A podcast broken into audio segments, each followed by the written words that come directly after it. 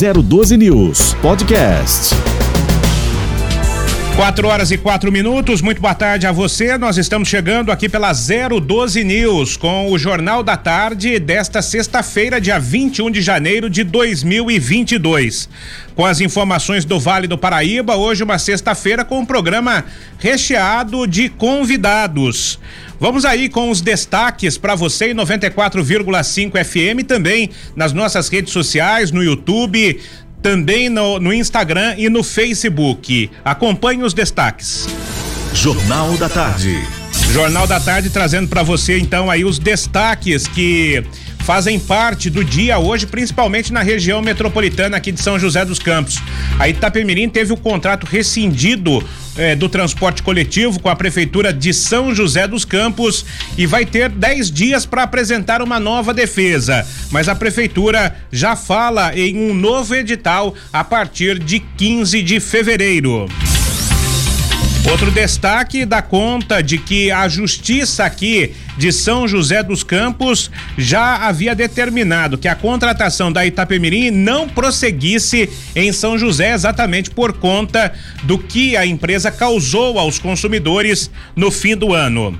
Influencer é espancado e morto em Ubatuba. A ocorrência aconteceu na quarta-feira e a morte foi confirmada na quinta em decorrência dos ferimentos. E o primeiro festival de verão de Campos do Jordão acontece a partir de amanhã até o dia 13 de fevereiro. Tem atrações gratuitas e você confere detalhes daqui a pouco. Estes os destaques desta edição. Jornal da Tarde. As principais informações das rodovias do Vale do Paraíba e Litoral Norte. Trânsito 012 News. Vamos acompanhar como é que está o trânsito nas principais rodovias que cortam aqui a região metropolitana do Vale do Paraíba. Quem tem os detalhes e as informações é o Renato Carnevale. Boa tarde, Carnevale. Boa tarde, Jéssica. Boa tarde a todos que estão acompanhando a 012 News em 94.5 e você que nos acompanha também através das redes sociais. Bom, a gente fala aí da rodovia Presidente Dutra, Jéssica. Nessa tarde, trânsito fluindo muito bem aí pelo trecho do Vale do Paraíba sem complicações. Não há informações aí de chuva no trecho de São José, Caçapava, Taubaté. O motorista faz uma boa viagem sentido Rio e também sentido São Paulo. E no trecho de Jacareí, o motorista também tem boas condições, mas cuidado com o horário de pico. A qualquer momento você pode se deparar com um tráfego intenso, então dirija com atenção, sempre mantendo aquela distância segura do veículo à frente. Quem viaja em direção ao litoral, quem vai para Caraguatatuba e utiliza Tamoios, trânsito fluindo bem, sem complicações a gente lembra que no trecho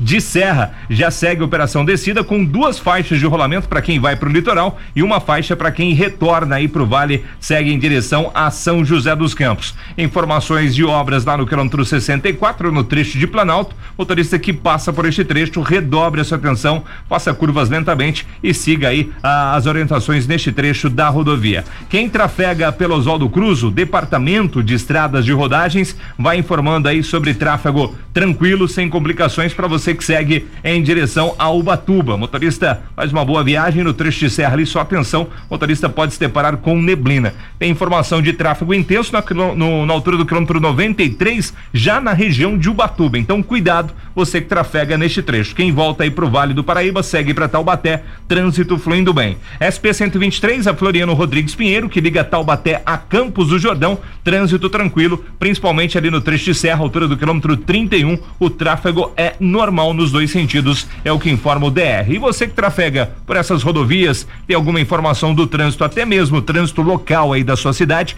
manda no nosso WhatsApp 99672 7677. 012 News. Previsão do tempo. 4 e 8, vamos com a previsão do tempo para os próximos dias aqui na região metropolitana. Hoje um dia mais tranquilo em relação à previsão do tempo. Você vê aí no mapa, você que acompanha a gente aqui pelas redes sociais, temos o um mapa aí que mostra praticamente sem nuvens aqui as cidades do Vale do Paraíba. A gente está passando aí para você as cidades então aí sem nuvens, uma chuvinha ou outra ali naquela região de Guaratinguetá e Piquete. A sensação térmica é, de muito calor no dia de hoje. Passamos dos 32 graus aqui em São José dos Campos e existia ou existe um alerta de chuva muito forte localizada. Os temporais poderão acontecer ao longo do período da noite aqui na região metropolitana do Vale do Paraíba. No sábado, o cenário atmosférico não muda, a sensação é de tempo abafado, poucas nuvens na madrugada e temperatura média em torno de 19 graus. Predomínio do sol no decorrer do dia, temperatura chegando a 34 graus aqui na região metropolitana do Vale do Paraíba e previsão de chuva no final da tarde, começo de noite também.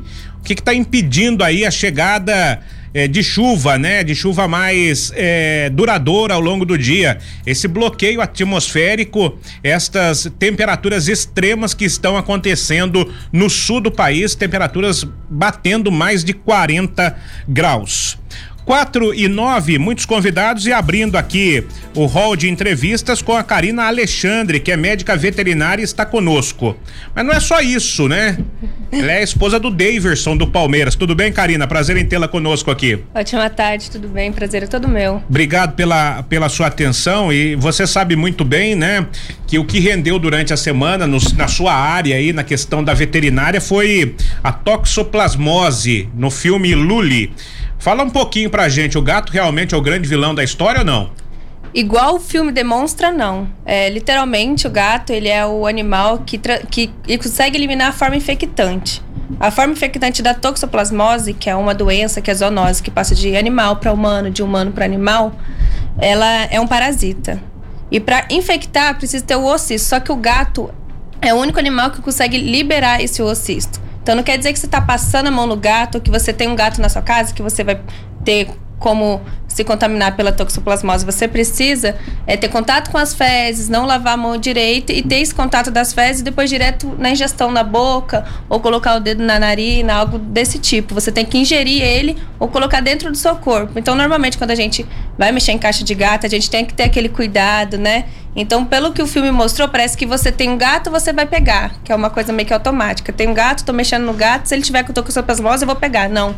Um gato pode ter toxoplasmose se você usa luva ou se o seu tipo grávida tem mais é, é, riscos, tem né? mais risco porque é, o parasita ele atravessa a placenta. Isso. Então tem aborto, tem é, o feto pode nascer com deformidade, anomalia, então tem várias outras coisas. Mas assim, de ah, o gato tem toxoplasmose, eu vou pegar. Não, não é assim. O gato ele tem que eliminar, tem o um período dele de eliminar e vai sair nas fezes, não vai estar tá no pelo, não vai estar tá ele respirando perto de você. Então você vai ter que ter contato com as fezes e colocar ele na sua boca, não fazer uma, uma má higiene, assim. Não é como o filme demonstra, né? É, muita gente tem essa preocupação, né? De que o gato por si só, por estar de repente ali na janela ou transitando por uma casa, uma casa que tenha gatos, possa transmitir esse tipo de doença, o que na realidade não acontece, né? Não, tanto que o gato é até limpo, né? Ele é uhum. é mais limpo que o cachorro. Ele o dia inteiro fica se lambendo, que a gente fala que é o banho do gato, né? Eles mesmos se dão o próprio banho.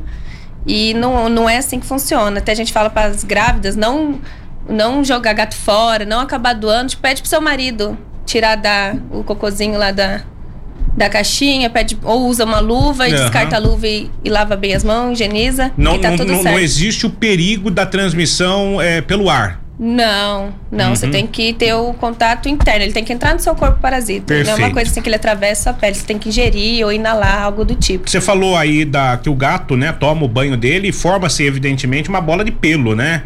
que acaba prejudicando o, o, pode prejudicar o animal. Sim. Como é que é, como é que se faz para diminuir essa ingestão de pelo por parte do bichinho? Ah, a gente pede para as pessoas é ele tem isso, né? Não tem como você tirar. Isso, é. Tanto que é a língua do gato, se você for perceber, se você uhum. tiver um uhum. gatinho em casa, pegar, ele tem espículo, que todas as, as papilas dele tem é, umas pontinhas, que é próprio pra, isso. pra fazer isso mesmo, né? Uhum. Tem uns espinhozinhos assim, ao contrário. Então é do gato. Você pode fazer é da ração de qualidade, que daí o pelo não vai cair, ele vai se lamber, o pelo não vai cair. Uhum. Porque muitas pessoas, ah, ele tá caindo, tá caindo, mas e aí? Você tá dando ração de qualidade? Tem que lembrar que animal tem que comer ração O gado tem que comer lá o sal dele, tem que comer as coisas dele. Então os animais têm a própria comida. Você tem, as pessoas estão colocando como doméstico e dando alimento de casa, arroz, feijão, resto de comida. Daí, ah, mas tá caindo pelo. Quando ele tá lambendo, tá juntando bola de pelo na língua e tá fazendo mal pro meu gato. Se você estiver dando uma ração de qualidade, a saúde dele estiver perfeita, não vai cair pelo, não vai ser um, uma queda de pelo assim que vai fazer mal para ele. Tô conversando com a Karina Alexandre, que é médica veterinária. A gente tá falando em pelo e calor. Essa época do ano deve ser uma época complicada para os animais mais peludos, né? Sim.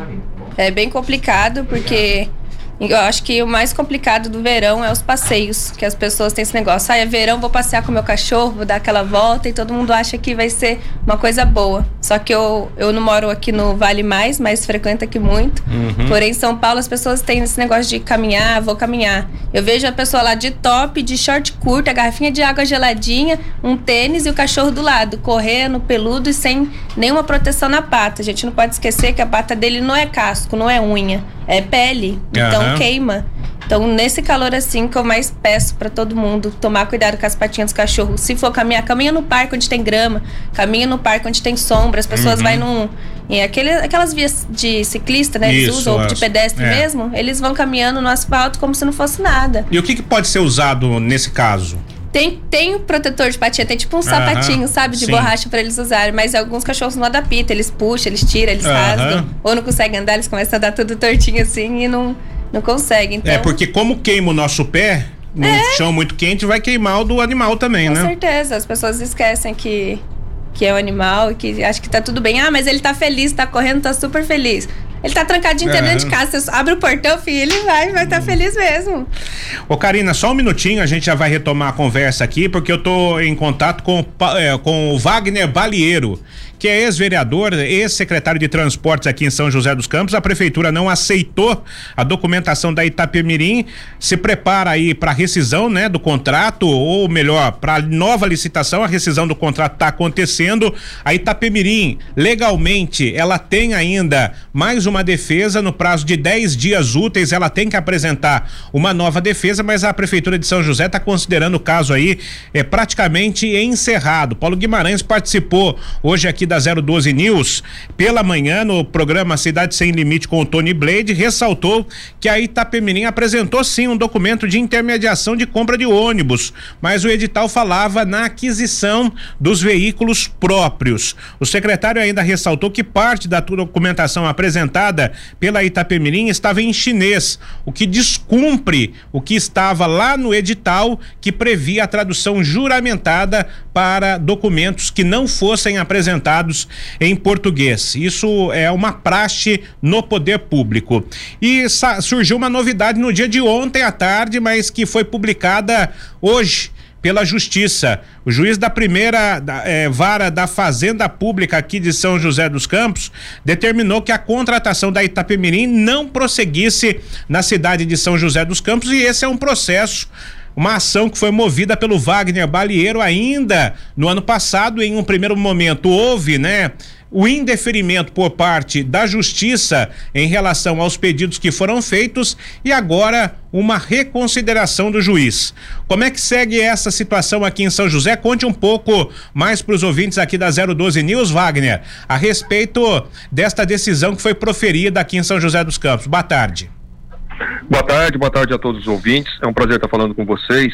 Essa decisão judicial, que é em função de um processo que a gente protocolou na Justiça no dia 5 de agosto do ano passado, ou seja, já quase é, mais de, de, quatro meses né, que a gente colocou essa ação judicial, né, é uma ação judicial colocando as diversas, as diversas irregularidades no processo de habilitação da Itapimirim por parte da Prefeitura.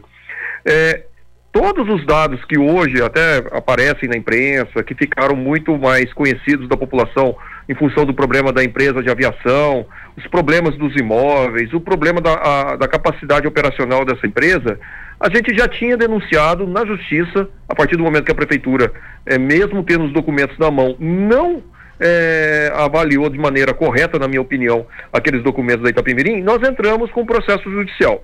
O processo judicial caminhou com um pedido de liminar, que num primeiro momento ele não foi aceito. Depois, quando a gente fez o pedido de reconsideração, foi para o Ministério Público, o Ministério Público deu parecer favorável para liminar e agora o juiz é, reconsiderou e concedeu a liminar suspendendo a habilitação da Itapemirim, independente dos trâmites que a prefeitura for fazer de agora para frente em relação a esse caso.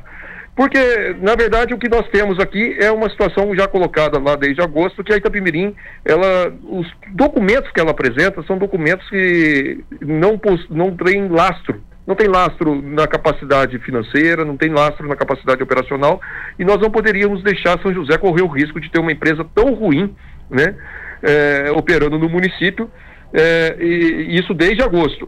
É, lamentavelmente, a prefeitura, ao longo desses meses todos, foi fazendo tentativas de ajudar, inclusive, a Itapemirim, no sentido de ela conseguir fazer a implantação aqui do sistema de transporte coletivo na cidade, e operar aqui no transporte coletivo da cidade. Mas agora, até inclusive em função do tempo, a gente está vendo que a própria empresa mesmo está demonstrando é, incapacidade, né, falta de capacidade para conseguir é, trazer frota e cumprir os itens do contrato, que desde lá do início, de maneira é, pelos documentos colocados, já poderiam ter sido evitados aqui em nossa cidade. Ô, ô Wagner, é uma pergunta que é importante, né? É, você acredita, né? Você foi secretário aí de transportes de São José dos Campos na, na gestão do PT é, há um tempo atrás, portanto. É, você é, acredita que vai precisar fazer todo o trâmite, a, audiência pública novamente, ou a prefeitura já pode lançar o edital com base no que foi coletado é, nas audiências públicas anteriores? Na verdade, você tem que fazer audiência pública se você mudar o objeto. Perfeito. Se você for lançar o mesmo edital, o mesmo edital, é, você não precisa fazer audiência pública. Mas se você for fazer um outro edital, que vai onde está colocando mudança de itinerário, redução de número de ônibus, mudando o objeto, aí você precisa fazer é, audiência pública. O que a gente lamenta, Jess, é que toda essa discussão do transporte coletivo que a gente está fazendo agora, em 2022, é, era para ter sido feita em 2019. Porque os contratos das atuais empresas, Isso. elas venceram em 2020.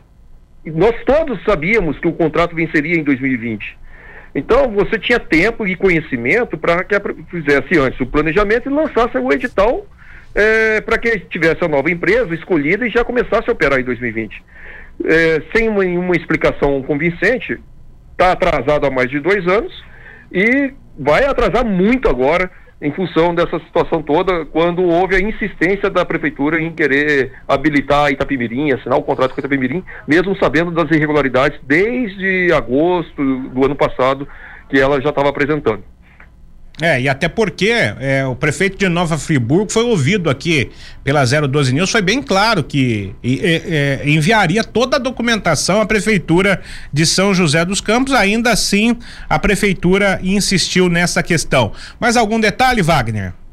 Eu, inclusive, já eu estive em Nova Friburgo, né? Eu, junto com a vereadora Amélia, nós estivemos lá na comissão de vereadores, depois conversamos na prefeitura, a Itapimirim lá na, na, prefeitura de Nova Friburgo não teve capacidade de entregar 90 ônibus. Se não conseguiu entregar 90 ônibus lá, imagine em São José dos Campos que eram que são 500, mais de 500 ônibus de acordo com o edital atual.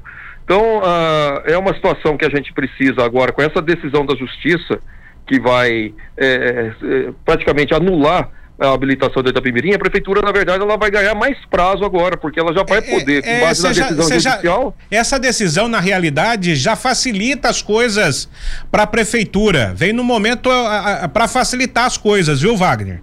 ela na verdade a prefeitura tem a oportunidade até inclusive de ganhar tempo para lançar um novo edital, porque é, como ela entrou numa seara que não era necessário quando habilitou a Itapemirim, tentou dar, deu ainda a possibilidade da Itapemirim ficar com o lote 2 e agora tem colocado aí que toda essa história de fazer a, o processo é, de respeitar prazos de contrato tal, a partir do momento que a justiça é, declara ilegal, né, e, e faz a, a, anulação da habilitação da Itapemirim por erros da própria prefeitura na avaliação, é, a prefeitura acatando a decisão judicial, ela já pode imediatamente abrir um novo edital.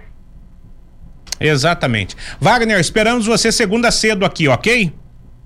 Eu que agradeço a oportunidade e segunda-feira a gente estará aí, tá bom? Muito Obrigado, bem, viu? então. Wagner Balieiro falando conosco, 4 e 23 Deixa eu retomar aqui o bate-papo, né? É, com a Karina Alexandre, que é médica veterinária e também é a esposa do Daverson. Antes da gente falar de futebol, vamos falar mais aí da questão veterinária. É, é verdade que cachorro enxerga preto e branco? Estão me perguntando aqui ou é mito? É mito. Eu é, até tinha uma dúvida né, na época que eu estava graduando, por questão que todo mundo falava que era preto e branco, eu olhava no Google, era preto e branco, eu chegava na faculdade, professora, não, não é preto e branco. Eu falava, Jesus, é agora, né? Daí, tanto que eu fiquei na dúvida na faculdade, fui perguntar pro oftalmologista, que é o Leandro, né? Tá agradecendo uhum. o Leandro aí por ter tirado minha dúvida. Ele disse que ele, cachorro e gato, né? Que eu perguntei do, dos principais, que eles não enxergam preto e branco, é mito.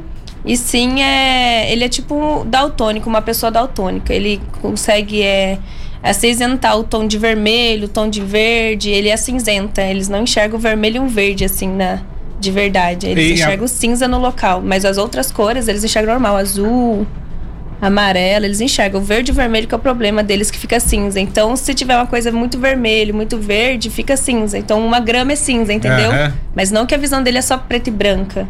Ah, perfeito. É, e aproveitando ainda por, por essa questão de curiosidades, os cães têm impressão digital? Impressão digital não. Hum. a gente muda para impressão nasal. Eles ah, não têm tá. nada no, na patinha. Aham. Tanto que a patinha, se for ver, uma hora tá descamando, uma hora tá ressecada, igual o, o pés, né? De que acontece com o humano.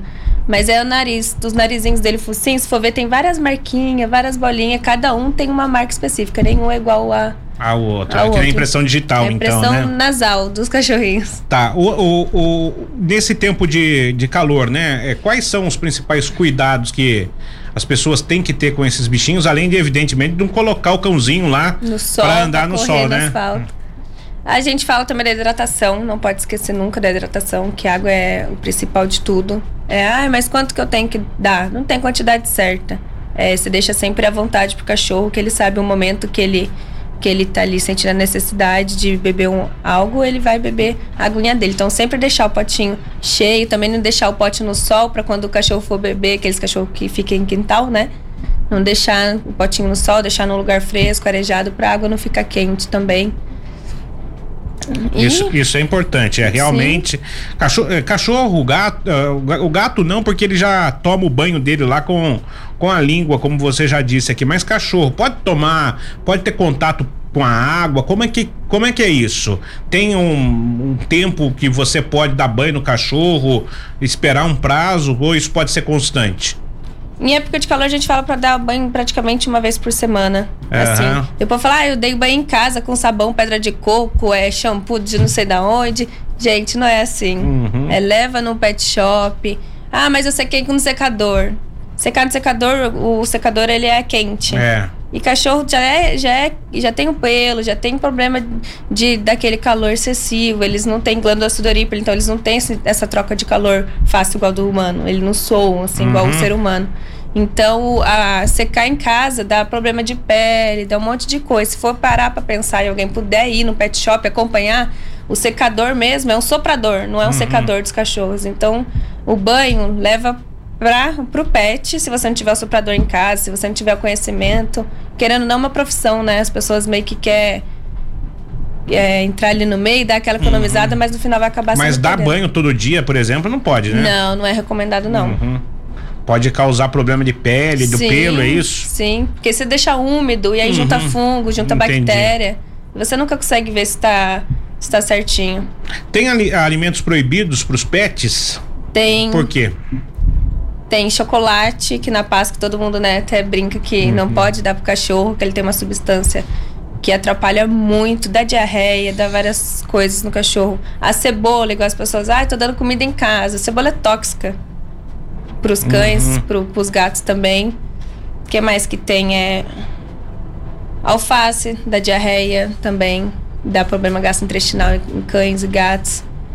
É, é o que eu falei para antes aqui. Cão quando se ele não tiver alguma alergia ou algo do tipo, não for da nutricionista ter recomendado colocar algum eh, alimento humano no, na dieta dele, tem que ser ração. Uma ração de qualidade já basta. Ai, mas ele tá enjoado. Troca de ração, troca de frango para carne, troca para para vegetal, mas não coloca alimento humano no meio se não for indicado de algum veterinário, de algum nutricionista, porque uhum. na teoria alimento para cão é ração, não, não tem é, ai, mas não pode dar, não vai morrer se você der um pedaço de carne. Mas o cachorro não tá acostumado com sal. A gente tempera com alho, tempera com a cebola que é tóxica, tempera com sal. Então vai traindo doença e depois de um tempo só que aparece. Como saber se o pet está ansioso? Essa, essa questão é uma questão interessante, ansioso, estressado, depressivo, né? E até por conta aí, eu, eu não sei é, se há algum estudo já relacionado à pandemia, né? Porque as pessoas ficaram mais em casa os cachorros, os animais, eu não sei se tem, deve ter algum tipo de sentimento em relação a isso, estresse, depressão, como é que é isso aí? É, as pessoas perguntam como é que faz esse diagnóstico, como é que você uhum. percebe que o cachorro é depressivo. Acho que assim, o dono ele tá ali no dia a dia, é igual o ser humano mesmo. Você vê que o comportamento tá mudado, não tá querendo brincar, tá se sentindo sozinho, fica num cantinho. Até você acha, poxa, deve estar tá passando mal alguma coisa. Talvez não, talvez é só uma coisa emocional. Uhum. Aí você falou da, comentou da pandemia. A pandemia, é, querendo ou não, na época da, de todas as clínicas que eu trabalhei durante a pandemia, aumentou muito é, a parte econômica assim da veterinária, uhum. porque as pessoas estão ficando dentro de casa, então os cães não estão ficando em depressão porque o dono tá lá. Então uhum. ele está brincando, está interagindo, está vindo alguém, tá ficando, o dono voltou para a rotina, que está indo para casa e uhum. o animal fica lá sozinho. Aí que começou a ter esse ah, retorno, tá. entendeu? Então, mas na pandemia não afetou nada, só melhorou assim. Até a gente teve é, Pai fala, engrandeceu a economia da uhum. veterinária porque as pessoas começaram a enxergar o problema também, coisa que eles nunca perceberam, porque nunca teve tempo com o bichinho, só chega uhum. dar um oi, coloca uma comidinha, um carinho. Eles acabou ficando mais tempo, acabou descobrindo, nossa, mas tem uma bolinha aqui, nossa, mas tem um vermelhinho uhum. aqui. E foi acabando tendo mais contato e melhorando, assim, para os animais em si. No, geral. Tô conversando com a Karine, é, Karina Alexandre, já já eu volto a bater um papo com ela, um rápido intervalo aqui. Na sequência eu também falo do festival de verão lá de Campos do Jordão. Quatro e meia. 4 e 33 estamos de volta aqui com o Jornal da Tarde pela 012 News. E neste sábado começa o Festival de Verão de Campos do Jordão, a partir é, da parte da tarde, tarde e noite, com a inauguração de espaços importantes na cidade. Para saber como é que vai ser esse festival, quanto o público vai pagar, quais são os eventos gratuitos, nosso contato com o Benilson Antônio de Oliveira, que é o secretário de Cultura da cidade. Tudo bem, secretário? Boa tarde. Boa tarde, boa tarde a todos, boa tarde aos ouvintes da 012 News. É um prazer falar com vocês. É, secretário, começa amanhã então o festival e a participação do público, ela já tem sido é, sentida pelo menos aí nas bilheterias, na, nos eventos em que o ingresso é pago. Como é que está essa situação? Bom, o festival de primeira edição, não é, do Festival de Verão de Campos do Jordão começa amanhã, dia 22 de janeiro, e vai até o próximo dia 13 de fevereiro, não é? Então são concertos diários em três espaços: Auditório Cláudio Santoro, uh, Palácio Boa Vista e o Parque Capivari, inaugurando o seu novo auditório com capacidade inclusive para mil pessoas, bem no centro de Capivari. São 56 uh, concertos no total ao longo de todo o festival. 80% desses concertos são absolutamente gratuitos. As pessoas não pagam nada para entrar, é só entrar no site e retirar o seu ingresso. Alguns, ingre alguns uh, espetáculos têm uma taxa de 50, tem uma cobrança de ingresso de 50 reais, outros 100 reais. Então a pessoa precisa entrar no site, escolher qual concerto, qual espetáculo quer que ela assistir, efetua o pagamento, se for é, do pagamento, se for com cobrança de ingresso, e se for gratuito é só baixar o ingresso e apresentar na bilheteria, já é super tranquilo, vai ser um evento muito gostoso e Campos Jordão está bastante animada, temos grande procura pelos, pelos espetáculos, sobretudo aos finais de semana, temos certeza que vamos proporcionar a jordanenses e visitantes mais uma grande evento, mais um grande evento com muita música de qualidade, muita segurança para todos também. É, não tenha dúvida, a abertura acontece então às 5 da tarde de amanhã com Isso. a São, a é, SP Big Band e a Paula Lima, né? É, São Paulo Big Band, Paula Lima. Paula Lima é um dos principais nomes da música popular brasileira. Hoje Isso. é um dos grandes destaques do festival, assim como outros artistas que nos visitarão. E a São Paulo Big Band dispensa apresentações. A São Paulo Big Band latino-americana é, uma, é um corpo estável do governo do estado de São Paulo, faz parte da Secretaria de Estado da Cultura e vai nos presentear com a abertura amanhã. Mas não é só isso. Amanhã ainda tem mais concerto à noite no auditório Cláudio Santoro. Nós teremos lá o Ginga e o, e o quarteto Carlos Gomes. São apresentações diárias de muita qualidade trazendo o que há de melhor na música popular brasileira, diferente do Festival de Inverno, que é um festival de música erudita, né? Que Isso. acontece já há 52 anos. Neste ano, o primeiro festival de verão, ele tem uma pegada mais de música popular brasileira, com a presença de grandes intérpretes da nossa música e grandes corpos eh, orquestrais e grandes bandas também, né? Vai ser, vai ser bem bonito. É, não tenho dúvida que vai ser uma delícia para quem gosta, né? É, desse é verdade, desse tipo de, de, de evento, de música enfim, de qualidade. Uhum. Agora, é, secretário, só para finalizar Oi. contigo, isso movimenta de certa forma também o comércio da cidade, né? É, é importante ressaltar que já há alguns anos Campos do Jordão vem experimentando um grande movimento também na temporada de verão. Aquelas pessoas que fogem do calor, fogem do trânsito, eh, das aglomerações do litoral, do litoral nos últimos anos têm subido a serra e tem nos gerado aí uma segunda temporada, não é com volume né, do, da, da, temporada de julho, claro, mas é um movimento muito interessante de turistas. Né? Então, o objetivo desse festival também é consolidar a temporada de verão de Campos do Jordão. Você havia me perguntado de público, claro que não é a mesma procura de público do Festival de Inverno, mas estão com boas ocupações. Vale lembrar que todos os equipamentos, os teatros que vão receber os espetáculos, eles estão com capacidade reduzida de, de, eh, com, de 30%, ou seja, Isso. somente 70% da capacidade.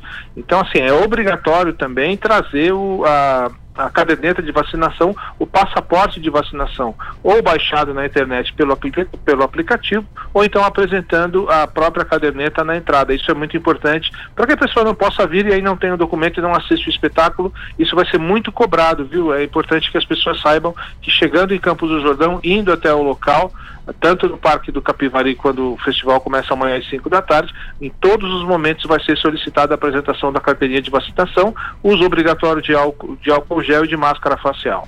Secretário, obrigado pela presença. É sempre um prazer falar com vocês. Conte conosco. Muito obrigado pelo apoio. Esse é o Benilson Antônio de Oliveira, secretário de Cultura de Campos do Jordão. Conhece Campos do Jordão, Karina? Conheço. Opa. Você já passeou lá com o Daverson ou não? Já, já levei ele lá. Já? E curtiram bastante? É, ele gosta de ficar sentado e comendo, só sentado e comendo. Queria fazer passeio, mostrar para ele tudo, mas ele só. Falar em passeio, você já tá com a passagem comprada lá para Dubai? Opa, ó, já tô aqui, ó, já. Você viaja quando? Dia 2, junto com a delegação. Junto com a delegação, provavelmente é um voo fretado, né? É, um voo fretado. Voo fretado do Palmeiras sai no dia 2, então Daverson foi aí um dos principais destaques do Palmeiras na Copa Libertadores da América, ele marcou inclusive o gol da final. É, trazendo, trazendo aí muita alegria. E eu imagino que a repercussão tenha sido enorme, né? Eu acompanhei o futebol em São Paulo por muito tempo e quando um jogador, por exemplo, marcava um gol, tem o, o exemplo do gol do Betinho na final da Copa do Brasil. É, quando o Felipão era treinador do Palmeiras, não me falha a memória, 2011. É, ele fez, é, é, ele apareceu, saiu da reserva, foi lá, fez o gol e ficou marcado aí como um jogador que é, deu o título da Copa do Brasil ao Palmeiras. E imagino que a situação com o Daverson deve ter, deve ter ganhado, né? Uma proporção muito grande. Foi o segundo gol de final de título dele, né? Teve é. em 2018 da, do Brasileirão, foi a dele também, uhum. gol da final. E agora na Libertadores, graças a Deus. Vamos ver aí, né? Do Mundial. É, e o que, que tem se falado do Mundial lá? O que, que vocês comentam? Você comenta com ele, enfim? Ah, a gente não comenta nada, a gente só ora pra dar tudo certo. Não tem, né? Não tem comentar. A gente uhum. sabe que é muito time, é só time ótimo, bom, assim, que são times de, de nível altíssimo, que vai ser para todo mundo difícil. Então a gente vai dar o máximo e orar aí pra dar tudo certo. Deus abençoar aí mais o pezinho dele de novo, né? Fazer um golzinho na final. Precisa nem ser no primeiro jogo, só no, na final, um só. Daí tá bom, né? Tá ótimo. Ô, ô Karina, é... ele tem mais ciúme de você ou você tem mais ciúme dele? Ele. Ele? Ah, mandar um beijo pra ele, né? Uhum. Beijo, amor, te amo muito. Você mostra pra ele, fala pra ele compartilhar aqui pra gente essa conversa. Então, é, ele tem mais ciúme de você? Sim, ele é você não tem ciúme dele? Eu sou muito tranquila. Eu entrei na vida dele, já sabia que ele ia figura Você sabe que, pública, a, que, então... que, a, mulherada dá muito em cima do jogador de futebol, né? Ixi, tem as Maria dar. Chuteira lá, olha. Ih, pode dar. Não tem problema? Ixi, eu, eu garanto. Você se tá garante? Tá Opa! Você é casada com o Daverson desde quando? A gente casou em maio do ano passado. Foi na Espanha, né? Gente, na Espanha a gente fez um pré-casamento uhum. pra fazer o convite, fazer tudo o ensaio, né? Aproveitamos lá, tava em Madrid. E a gente fez um pré-ensaio, acho que em maio, em maio não, maio, em abril mais ou menos. E aí em maio, quando a gente chegou aqui dia 25, se não me engano, acho que dia 31 a gente casou, depois de cinco dias no Brasil. Você eh, chegou a morar na, na Espanha no tempo fiquei. que ele teve no Alavés? Sim, fiquei lá um tempo. Ah, que bacana. Só morou na Espanha por enquanto e aqui no, no, no Brasil, né? De repente surge aí, ó, golzinho na final do Mundial, olha, tá todo Já mundo. Já fico por Dubai tá, mesmo. Tá, tá todo mundo de olho e você sabe que lá os times de futebol, né? Aqueles times do, do Oriente Médio, Sim. Arábia Saudita ali, é, eles dão um cano de vez em quando, mas tem muita grana ali que, que, que gira em torno do, do futebol, viu, Karina?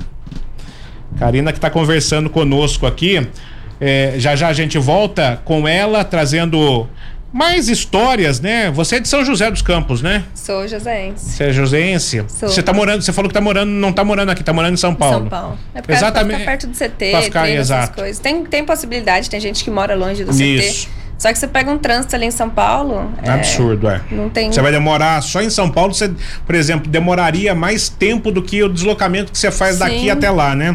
Então é bastante complicado e faz, faz bem mesmo em ter qualidade de vida. Sim. Isso que é o mais importante, para não chegar atrasado, para não comprometer o trabalho dele lá. E você também trabalha ou não?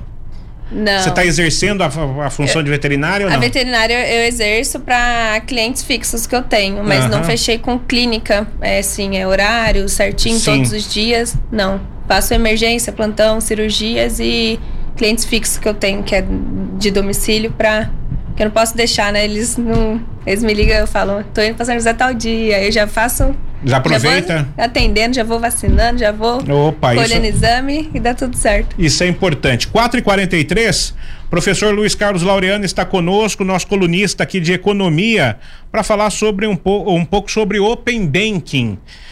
E aí, professor, tudo bem? Boa tarde para o senhor. Ah, boa tarde, Jesse, boa tarde a todos os ouvintes da 02 Mil. Mais uma vez, a gente está aqui com o maior prazer e trazer algumas novidades, né? E hoje, como você disse, é uma coisa nova que já está começando a surgir. Aliás, eu até recebi hoje já de um banco, né? Me oferecendo se eu quero utilizar o Open Bank. Então, esse Open Bank, é, traduzindo, né? Está em inglês, é Sistema Financeiro Aberto então, o que, que é? É um sistema, é, é uma, é uma plataforma única integrada ao sistema financeiro. Sistema financeiro são os bancos. Então, o que, que acontece? É, você tem que permitir aos bancos ter acesso aos teus dados. Então, tem que ter a tua permissão. Então, você tem que está consciente né, de que os bancos vão ter acesso a todas as informações. E aí você. O, o professor, mas, mas nesse caso, né, só interrompendo. As informações de quase todo mundo, né? Elas são praticamente públicas, né? Vazaram aí dados, milhares e milhares de dados do próprio governo federal, expondo os dados até de mortos. Então os dados aí são praticamente públicos. E eu imagino que com esse Open Banking as instituições financeiras vão brigar agora para ter o cliente e oferecer menores taxas de manutenção ou até isenção de manutenção, como já acontece com os bancos digitais. Como é que vai ser é, isso, professor? Não, eu não tenho a dúvida disso. Só que agora é uma coisa formalizada, né, Jéssica? Não é? Então todo mundo tem acesso, sei lá, de, de maneira informal, né? Então agora tem que ser, o negócio tem que ser formalizado, inclusive o Banco Central, que está fazendo essa implementação do Open Bank, não é? E, e aí você tem o que ele, o que ele chama é, de você chama de consentimento. Então, essa autorização que você vai dar chama-se consentimento. Então, você vai consentir que ele tenha os dados Mas você tem, você sabe o que, que você está é, autorizando para ele ir lá realmente é, você ter realmente o que que o que que ele vai saber de você. Agora os benefícios, né, que você acabou de falar alguns, se você autorizar, você vai ter facilidade em concessão de crédito, estabelecendo inclusive, porque quando um banco empresta dinheiro para a gente, o, o mais caro, essa taxa, o mais caro é o risco que o banco tem de estar tá emprestando dinheiro para você. Porque se depois ele não receber, o prejuízo é muito grande. Então, com esse Open Bank, o cara vai saber, mas já vai ter um risco menor. Com isso, as taxas podem ser menor. Então, aquilo que você falar, a gente pode fazer comparação de serviço entre os bancos, o custo de seguro é menor, você pode ter uma rentabilidade de investimento é, de demais produtos bancários melhor, entende? Então, a ideia realmente é criar produtos e serviços sob medida e com preço mais atrativo para a necessidade de cada cliente. Então, com base inclusive no dado de consumo seu, né? renda, transações financeiras, né? E, então é uma coisa que vai ser bem garantida, quer dizer, isso aí não vai estar tá saindo para nada. Então essa plataforma, como é o Banco Central, ela vai ser bastante é, segura, tá certo? Embora você falou que devido a pirataria, essas coisas, as pessoas já né, sabem, mas isso é outra coisa, isso é uma coisa é, que está fazendo que é ilegal, tá certo? Perfeito, é, professor. Professor, tô com um tempinho aqui em cima da hora. Eu quero falar com o senhor segunda-feira mais a respeito disso. Pode ser? Pode, pode ser. Importante que as pessoas já vão receber isso, pelo menos já vai ter uma noção o que que é, porque os bancos vão começar a oferecer. É. Aí uma boa tarde aí para todos os ouvintes aí da Rádio 012. Né? Boa tarde. Prepare-se então, né, que os bancos agora vão começar a entrar em contato com o seu número telefônico. Já que o Open Bank está aberto, certamente esse não é o problema da Karina, né? Porque tudo se concentra lá no Daverson. Liga, qualquer coisa, liga lá pro Daverson. Como é que foi o começo da sua carreira? Você era promotora? Eu já fiz de tudo. Eu já vendi pastel na feira, já fiz brigadeiro para restaurante, já vendi bolo salgado no meu apartamento, já vendi jequiti, não pode falar. É. Já fez o merchan, vai? Não, já fiz tudo. Daí faz, faço, hoje em dia, né, que dá assim, que tá dando mais retorno é veterinária e as divulgações, projetos que tem com, com lojas e etc. E como é que você conheceu o Daverson? Ele me conheceu eu fiz uma propaganda para uma loja de boleiragem, que é roupa, né, de que jogador de futebol gosta de usar. E aí eu, eles postaram a foto eu com a roupa e ele viu e falou: "Quero conhecer" e ficou. Mas como é que foi o contato? Assim, para conseguir o seu contato. Ele ligou pra loja e falou que queria meu contato. Uhum. Aí a loja me ligou, Karina, jogador Palmeiras quer te conhecer. Daí eu falei, quem que é jogador do Palmeiras? Davidson. Daí eu falei, vou ver o Instagram, né? Eu Instagram, falei. Valeu. Não conheço. Não conheço. não, eu não conheço nenhum jogador. Eu, muito, eu era muito desligada a futebol, assim. É, até time, eu, como eu joguei basquete uma época, eu até falava que meu time era São José, porque não tinha, assim, uma ligação. Meu pai é palmeirense. Sim. Só que eu não, não assistia nada. E ele foi, ficou enchendo o saco da loja. A loja me ligou, posso passar? Eu falei, não. Mas é jogador do Palmeiras. Eu falei, sem grande coisa, não. não vai passar, não.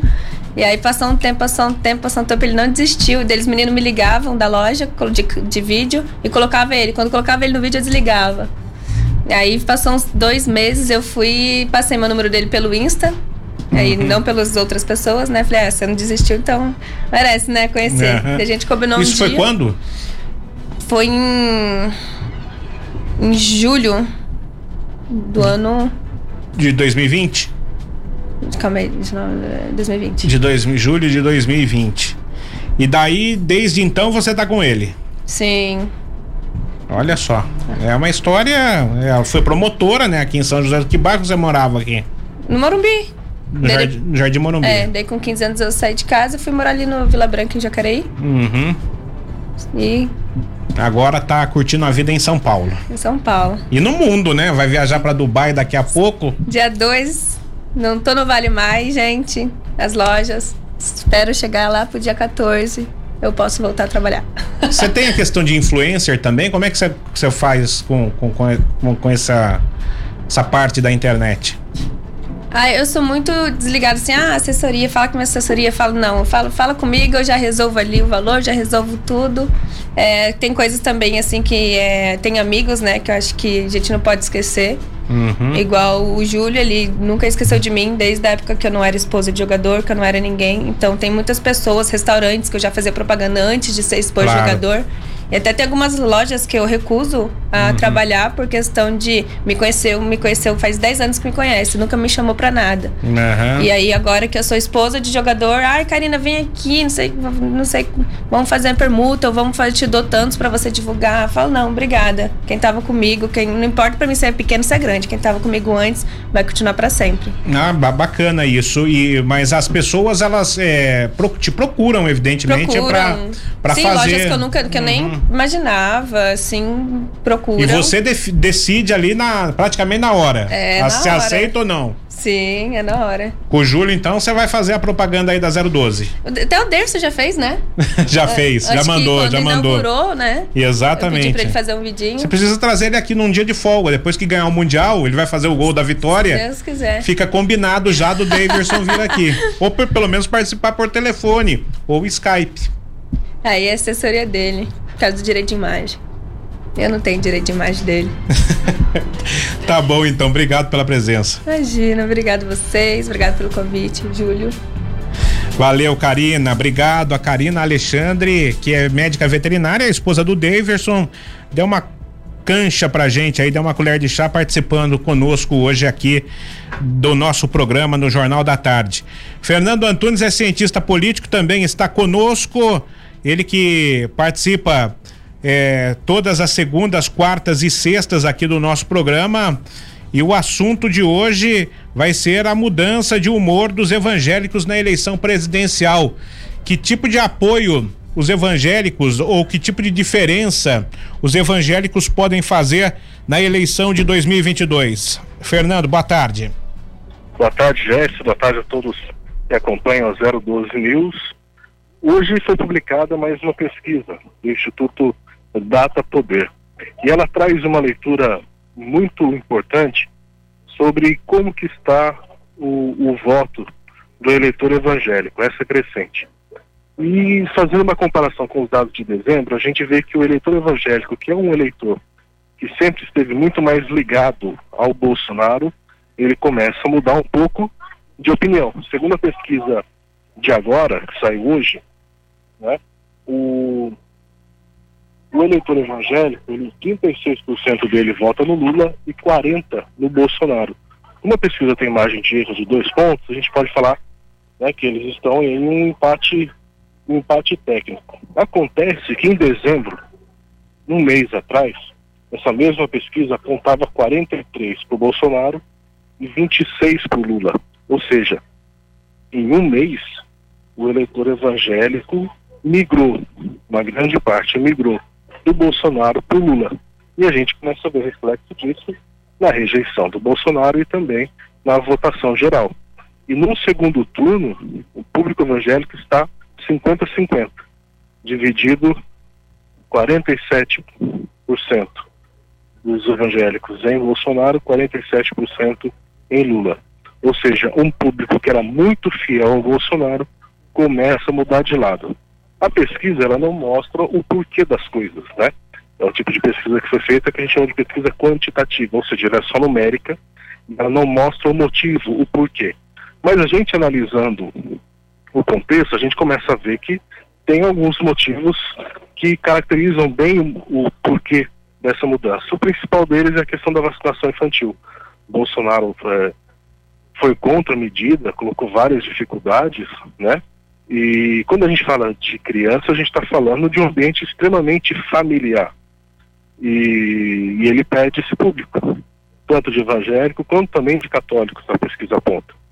Ah, é claro que a economia também não melhorou, mas ah, aí uma ponderação minha que eu enxergo o principal motivo disso ser a questão da vacinação infantil, onde você mexe diretamente com famílias. Se você ser contra vacinar crianças, a pesquisa mostra que não foi uma decisão é, correta do presidente eleitoralmente falando. Ele aí colhe agora as consequências dessa atitude. Se esse humor vai continuar ou não, as próximas pesquisas vão dizer.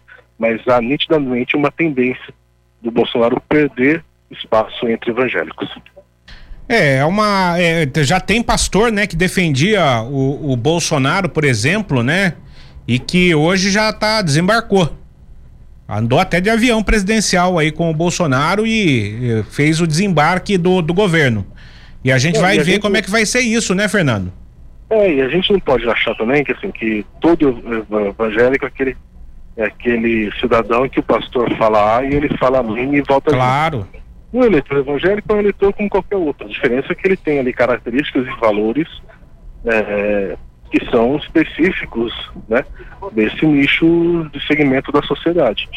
Então, não só pastores, mas a gente vê que essa, essa mudança, onde o Bolsonaro perde uma grande parte de eleitores, não acontece só porque o pastor A, B ou C mudou. É algo que já se espalhou pelo país, né? a pesquisa é nacional, não mostra só um segmento de, de evangélico, então você começa a ver que existe ali um, um público insatisfeito com algumas questões do Jair Bolsonaro. Eu acredito que a questão da vacinação foi específica porque essa mudança ocorreu entre o meio de dezembro do ano passado para agora e o que teve de mais relevante foi isso. Teve a questão das férias também, do Bolsonaro, que é no meio da, da tragédia da Bahia, de férias. É um tema que também pode ter envolvido, mas eu acredito que tem mais relação com a vacinação infantil. Não tenha dúvida. Fernando, a gente está em cima da hora aqui. Você tem dois minutos para considerações finais. Eu acho que é, é, é isso. Essa pesquisa foi bem clara. Uh, semana que vem devem ter outros soldados de pesquisa para a gente analisar melhor. A questão é a gente acompanhar o, as falas né, e as ações do, do, do presidente, dos seus concorrentes, para a gente analisando. Uma, um fato importante para a gente encerrar: hoje o Ciro Gomes está lançando a pré-candidatura dele à presidência da República. Isso é importante, a gente vai falar mais disso na semana que vem. Obrigado pela presença, até amanhã, até segunda. Bom final de semana para você. Você também, Jéssica. Um abraço a todos da 012 News. Bom final de semana a todos. Vem aí o Trânsito News aqui na 012 News. A participação do Renato Carnevale com muita música de qualidade. Olha, só tem musicão na 012 News. Sintonize 94,5 FM e fique bem informado também com as informações do trânsito nas principais rodovias que cortam aqui a região metropolitana do Vale do Paraíba. Eu vou ficando por aqui, se Deus permitir, segunda-feira estarei de volta às quatro da tarde. Até lá. 012 News Podcast.